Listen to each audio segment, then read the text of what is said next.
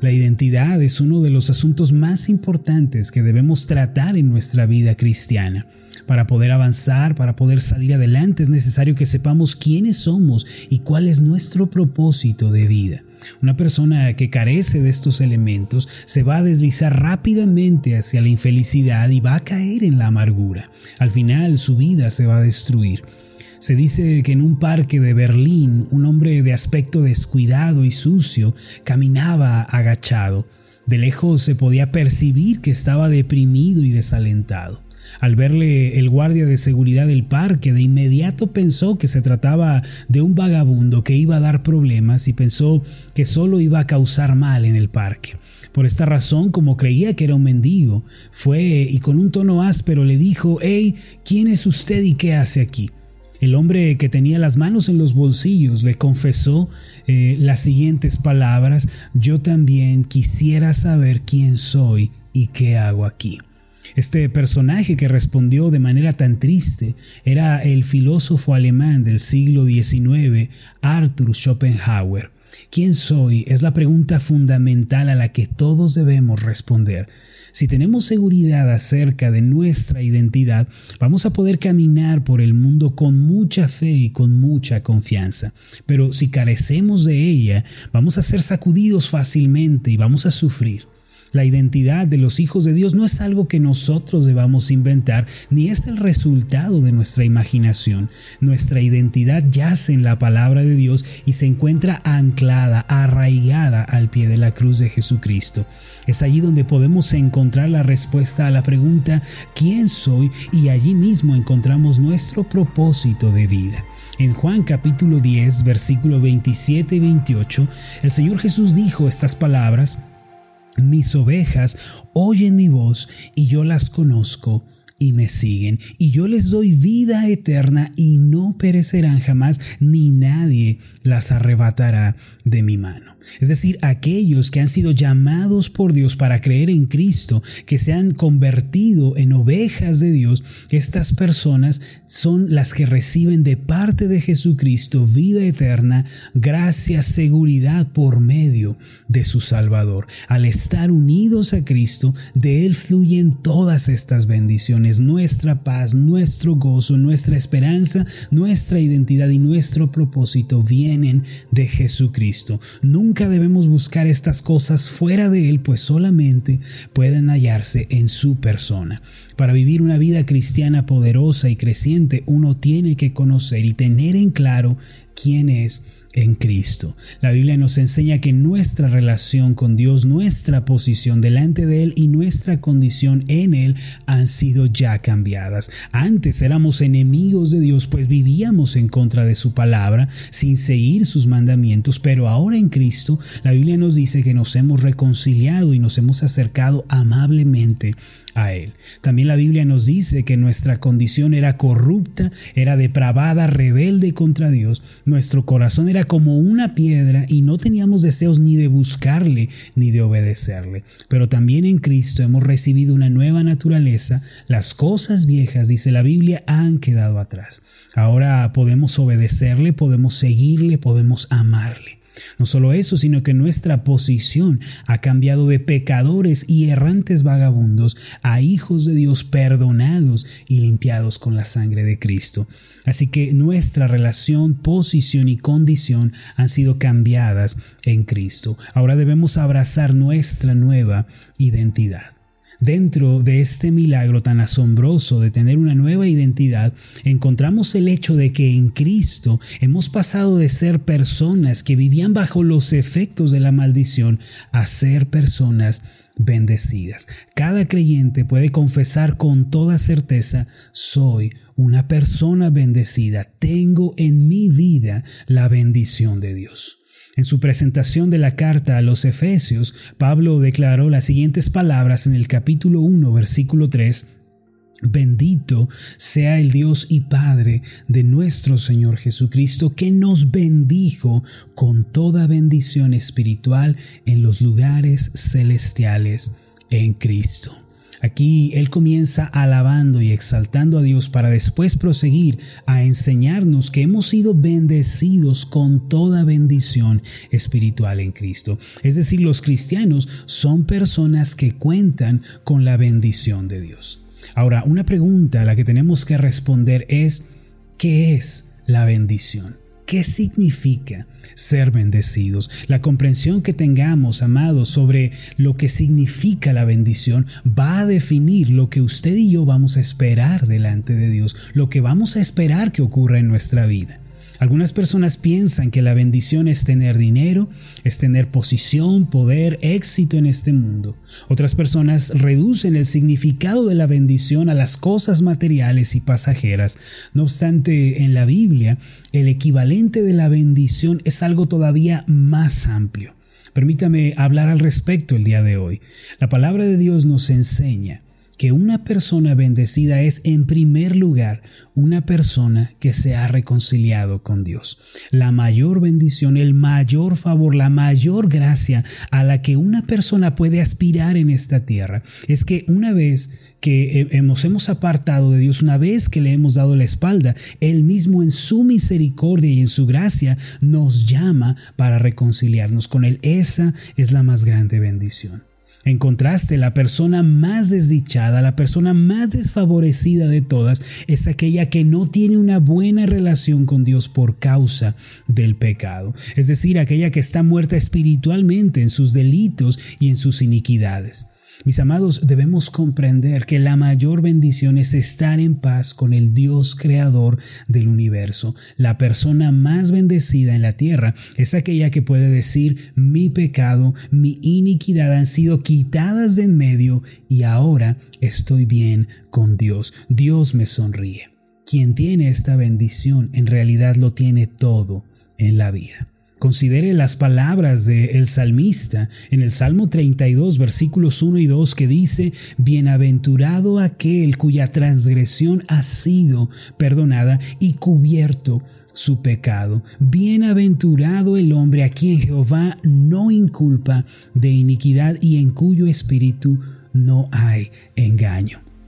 Aquí se nos dice que el más bendecido, el más favorecido es aquel a quien Dios ha perdonado y librado de la culpa. En segundo lugar, una persona bendecida es a su vez aquella que cuenta con el favor de Dios a cada paso que da. El favor divino no es otra cosa sino la ayuda, el sustento, el auxilio de Dios. Una persona bendecida no es aquella que es rica, mis amados, no es aquella que viaja en los mejores vehículos o que vive en las mejores casas o que viste la mejor ropa. De ser así, los corruptos que se han enriquecido ilícitamente, ellos serían los más bendecidos del mundo, pero no es así. Sabemos que no puede ser así. La persona más bendecida puede incluso tener muy pocas posesiones. Puede quizás solamente tener la ropa que trae puesta y puede que solo tenga un plato de frijoles o de lentejas delante suyo. Pero ser bendecido significa tener la ayuda de Dios. Mis amados, aunque tengamos muy pocas cosas o ningunas, lo importante es que Dios nos sostiene y nos ayuda a cada paso que damos en esta vida. Usted no necesita tener una enorme cuenta de banco o grandes posesiones para ser una persona de verdad bendecida.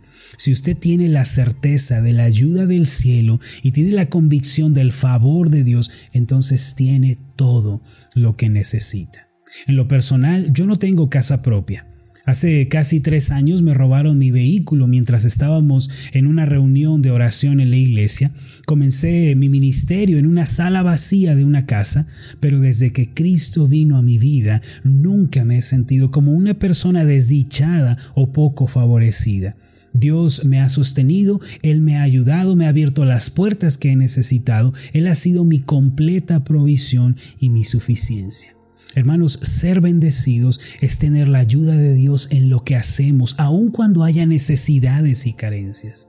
Nunca se deje llevar por aquellos que dicen que tener pocas cosas para vivir o vivir de una forma modesta es una maldición, aun cuando usted tenga solo dos cambios de ropa o tenga una casa sencilla, aun cuando usted viaje en el transporte público, no tenga vehículo propio, viva debajo de un puente, no importa si usted tiene el favor de Dios ayudándole, no se tiene que preocupar por nada. Si usted tiene a Cristo, tiene todo lo que se necesita.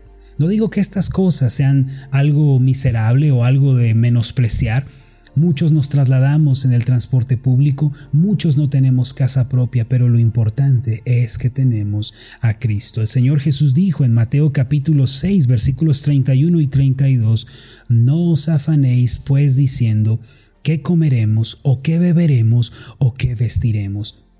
Porque los gentiles buscan, y subraye esa palabra, buscan todas estas cosas, pero vuestro Padre Celestial sabe que tenéis necesidad de todas estas cosas. Aquí la palabra buscar es tener la mente fija en ellos, estar obsesionados, preocupados, ansiosos, sentirnos afligidos por no tener estas cosas. Los hijos de Dios no debemos buscar esas cosas, no nos debemos preocupar, obsesionar o afanar por ellas. Dios nos concederá, hermanos, lo que necesitemos en el momento oportuno y nada nos va a faltar. Un hermano de la iglesia que goza de un buen estatus social me dijo en cierta ocasión, pastor, antes de conocer a Cristo mi vida era muy miserable. Incluso comía en los mejores restaurantes, eh, comía en este, en aquel lugar, pero la comida para mí había perdido su sabor. Vestía ropa muy fina, compraba ropa en los mejores lugares, pero me sentía vacío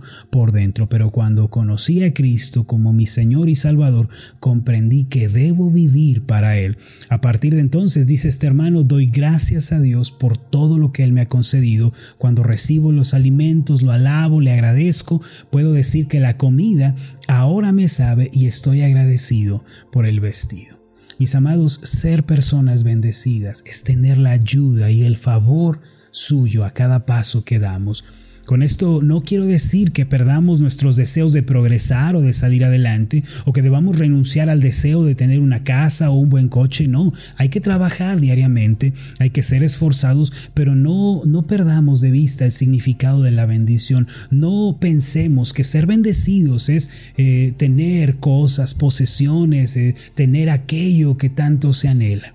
En tercer lugar, la bendición bíblica consiste en tener la convicción y la certeza segura de que todo lo que nos sucede obra para el bien de los que aman a Dios. Pablo dijo en Romanos 8:28, y sabemos que a los que aman a Dios, todas las cosas les ayudan a bien. Esto es, a los que conforme a su propósito son llamados. Mire, Pablo no estaba especulando o teorizando, él declaró que tenía la certeza total. Sabemos. La persona bendecida, aun cuando le sucedan cosas malas y adversas, sabe que el propósito de Dios está en ello y por eso no se desanima. Al igual que José, que fue vendido por sus hermanos, descubrió que Dios se encamina todo para bien. Así también, hermanos, las personas bendecidas saben que Dios tiene un propósito con todo lo que les está sucediendo.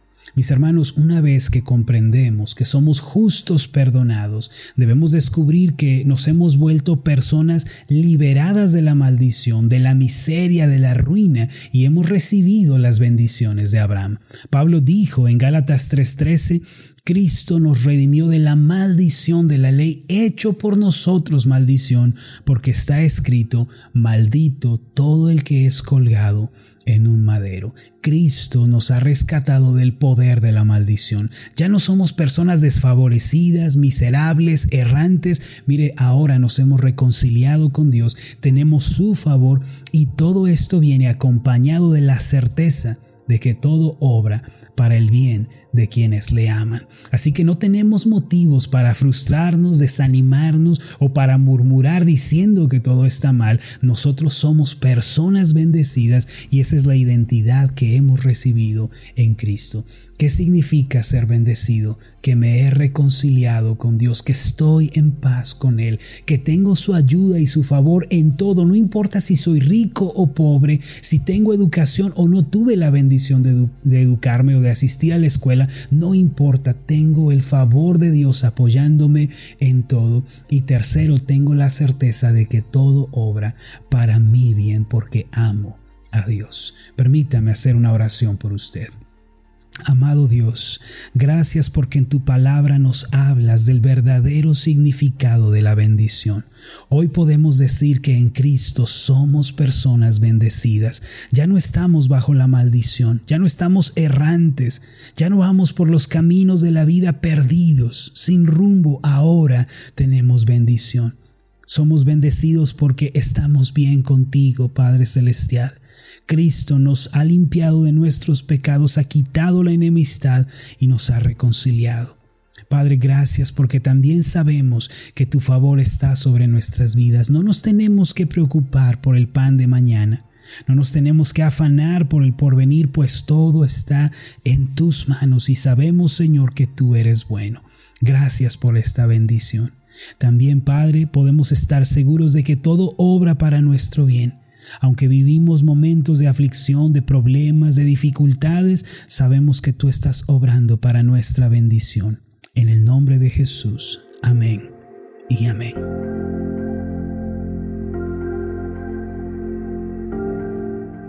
Hola, ¿qué tal? Mi nombre es Marlon Corona, soy el pastor de la iglesia Ascender en la ciudad de Zapopan, Jalisco, en México.